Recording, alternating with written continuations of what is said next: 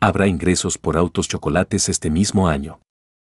El dictamen de Ley de Ingresos 2022 estipula que lo recaudado por la regularización de vehículos podrá ser utilizado desde el 2021 en las entidades que entran en el programa. Los recursos que se generen por la legalización de los autos chocolate en la frontera norte serán considerados ingresos excedentes y se destinarán a la pavimentación de calles en la región, se establece en el proyecto de dictamen de la Ley de Ingresos 2022. A tono con el planteamiento del presidente Andrés Manuel López Obrador, quien el sábado firmó el decreto para legalización de esos vehículos, el proyecto prevé el tratamiento que se dará a esos recursos.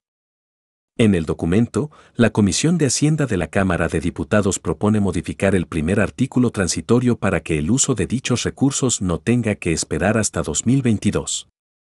La presente ley entrará en vigor el 1 de enero de 2022, salvo lo dispuesto en el transitorio décimo séptimo, que entrará en vigor el día de su publicación en el Diario Oficial de la Federación, se indica. El décimo séptimo establece que los ingresos por la regularización de la importación definitiva de vehículos usados en Baja California, Sonora, Chihuahua, Coahuila, Nuevo León, Tamaulipas y Baja California Sur no se incluirán en la recaudación federal.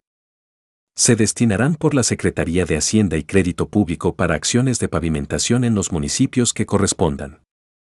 Los recursos serán repartidos conforme a una distribución porcentual basada en el número de vehículos regularizados y registrados de acuerdo con el domicilio con el que se haya realizado el trámite respectivo. Para ello, las Secretarías de Economía y de Seguridad Pública y Protección Ciudadana y el Servicio de Administración Tributaria deberán proveer la información necesaria a Hacienda. El otorgamiento de los recursos a los municipios a que se refiere el presente transitorio únicamente se podrá realizar durante el ejercicio fiscal en el que se obtengan los ingresos excedentes respectivos, se precisa.